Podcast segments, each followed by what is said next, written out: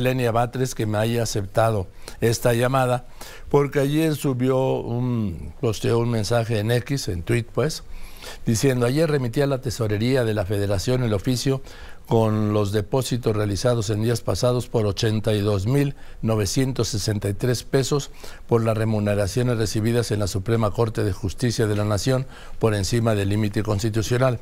Y yo le pregunté si López Obrador, si el presidente López Obrador gana 155 mil pesos mensuales y los ministros de la Corte ganan 160 mil al mes, como dice el presidente López Obrador, ¿por qué Lenia Batres dice que devolvió a la tesorería solo 82 mil 963? No salen las cuentas, ¿quién miente? La aprecio. Ministra Batres, ¿cómo estás? Buenas tardes. ¿Qué tal, Joaquín? Muy buenas tardes, aquí a sus órdenes. Gracias. A ver, dejé yo esta pregunta le respondió en la cuenta de X, pero aquí está el espacio para que me conteste, ¿sí? Eh, le comentaba en la cuenta de X porque usted decía que alguien estaba mintiendo, nada más me permití comentarle que en este en esta devolución que estoy haciendo se contabiliza exclusivamente lo que yo recibo, por eso es que devuelvo. No se contabiliza lo que no estoy recibiendo y que finalmente está contemplado como parte ya sea de prestaciones o de apoyos a ministras y ministros aquí en la Suprema Corte. Entre otros rubros, no están contemplados tres seguros, hay un seguro de vida, un seguro de gastos médicos mayores y un seguro de separación individualizado. El, por el seguro de vida se, se no no lo recibe el ministro, pero se pagan por ministro 37.808 pesos al mes. Por el seguro de gastos médicos mayores se paga al mes 36.906 pesos. Por el seguro de separación individualizado se pagan, me parece que este es un gasto anual porque es muy alto, 520.776 pesos.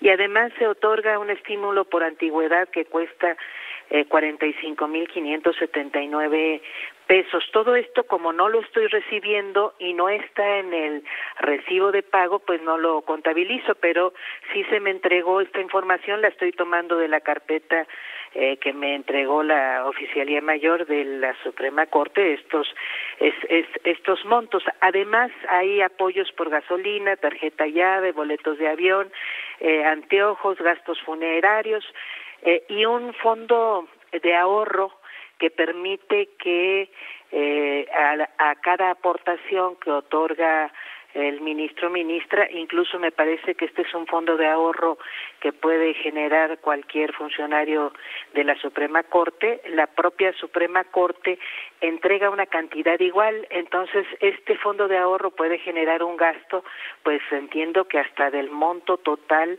de la propia remuneración salarial y sus prestaciones que recibe cada una de las personas que trabajan en la Suprema Corte. Entonces, por eso en realidad estos montos, pues ustedes eh, puede escuchar, pues son bastante altos y obviamente no están considerados en la contabilidad que yo estoy haciendo y en la devolución, insisto, porque yo no lo recibo, no tengo nada que devolver.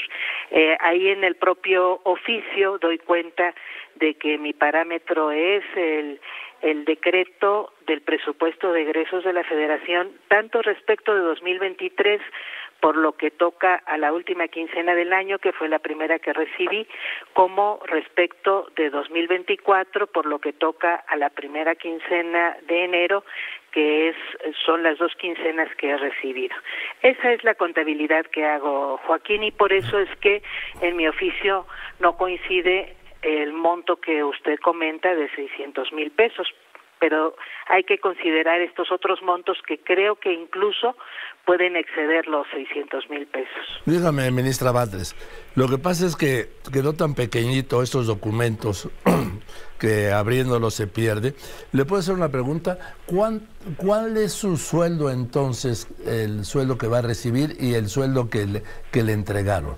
¿Me lo puede contar? Eh, sí, mire, eh, el sueldo que voy a recibir es de ciento, digo, porque eh, eh, me refiero al que yo descontando lo que voy a devolver estaré percibiendo, pues es de ciento. A ver, a ver, déjeme abrir el oficio, permítame un segundo y le doy la cantidad y si quiere, mientras tanto. No, porque ¿sabe qué es que le contaba a usted mientras lo abre? Que yo no lo pude abrir en... Pero ¿cómo? pues se ve muy claramente. Eh, eh, con una pantalla más grande, Joaquín, ah, para que lo pueda ver. Usted permite en una de, de este normal de laptop. Ah, se ve perfectamente bien, pero permítame un segundo y ahorita le doy los Ayúdeme usted, ministra, porque como yo lo que uso es mi teléfono, ya sabe. Entonces, eso. Pero aquí estoy, no se preocupe. Sí, es, es, es alrededor de 155 mil, pero ahorita le doy la cantidad exacta. ¿Alguien lo puede abrir en su en una pantalla grande? A ver, y me lo pongan aquí, por favor. Porque sí. No, no, no alcanzo a distinguir la verdad en el celular.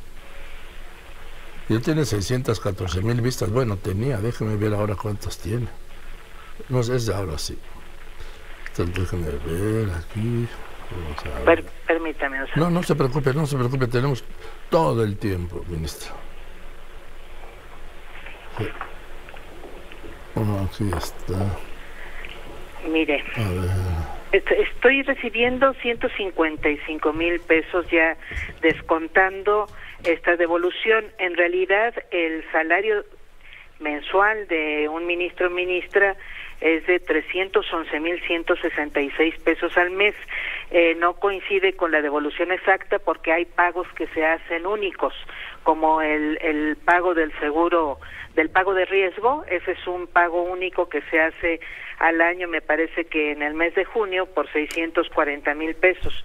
Pero considerando este monto, el, la remuneración en, en dinero, la remuneración monetaria que recibe un ministro una ministra es de 311.166 pesos al mes. Sí, entonces son 311.066 y usted devolvió, me decía. Y yo devolví ahorita 80 y... 82.900 más o menos. Sí, 82.963 recuerdo. ¿Sí? Le quedan, a ver, ya vamos a verlo otra vez. Sí, eh, a, ver, le insisto. Eh, considerando 640 mil pesos distribuidos entre 12 meses, la remuneración de una persona eh, ministra aquí en la Corte es de 311 mil. Eso no se da al mes. O sea, es, es una distribución que incluye ah. aguinaldo y que incluye 640 mil pesos. Ah. Quitando este estos dos conceptos que son líquidos, que se pagan en ah, moneda, quitando estos dos conceptos, la remuneración que queda más o menos al mes de un ministro o una ministra es de 206 mil pesos. Este monto es el que yo recibí en, este mes que, que, he trabajado y devolví más. Si usted se puede, decir. usted se puede dar cuenta, eh, devolví más porque ahí no estaba yo contabilizando aún el, la seguridad social que estoy pagando por separado. Ahí todavía no pagaba pensioniste e ISTE. Que ahí tengo una cuenta más o menos de siete mil pesos al mes que voy a estar erogando. Aquí ya me quedó que le quedó un sueldo de 123 mil pesos, ministro. Sí, eh, sí, más o menos que es lo que percibe líquido el presidente, exactamente. Sí, este, entonces ya se va a quedar así. Ahora, eh, lo de los 600 mil pesos, pues más que salario, son percepciones, ¿no? Es prestación, pero se contabiliza de acuerdo con el artículo 127, fracción 1 de la Constitución, se contabiliza como parte de las remuneraciones.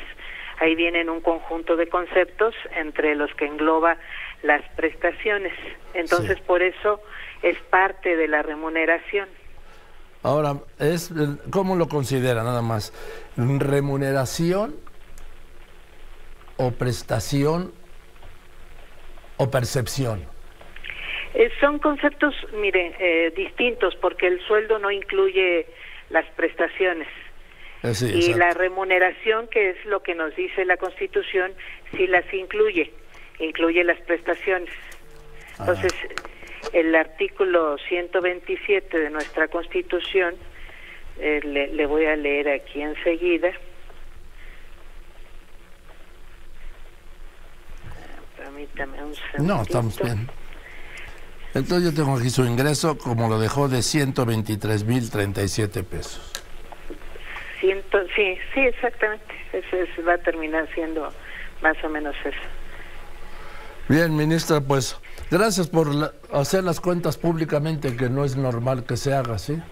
Eh, pues son muchos conceptos y tienen esa complejidad que incluyen eh, diferentes percepciones. Por eso es que quise publicar el cuadro completo desmenuzado con, con este tipo de, de aclaraciones para que se vea más o menos lo que un funcionario público eh, percibe. Eh, eh, justamente el artículo 127 de la Constitución eh, quiso englobar un conjunto de percepciones. Percepción es prácticamente cualquier dinero que se recibe. Entonces el artículo 127 quiso englobarlas. Mire, le leo muy rápido. Dice, los servidores públicos ten- este, y incluye a todos los servidores públicos de los tres poderes, de los tres órdenes de gobierno, y dice la fracción primera se considera remuneración o retribución toda percepción en efectivo o en especie, incluyendo dietas, aguinaldos, gratificaciones, premios, recompensas, bonos, estímulos, comisiones, compensaciones o cualquier otra, con excepción de los apoyos y gastos sujetos a comprobación, y ahí se refiere prácticamente a viáticos y gastos de viaje. Entonces, eso- esos son los conceptos que incluye una remuneración y por eso no son sinónimos de otros conceptos, pero se refiere, trató de englobar a cualquier dinero que recibe un- una persona servidora pública. Eh, ministra, le aprecio mucho, le decía que me haya aceptado esta llamada y hacer las cuentas públicas, que me gusta. Le mando un saludo, don Joaquín, a usted y a su auditorio. Yo también se lo mando con mucho respeto. Buenas tardes. Hasta luego. Así es este ejercicio inédito, una ministra haciendo cuentas públicas en este espacio.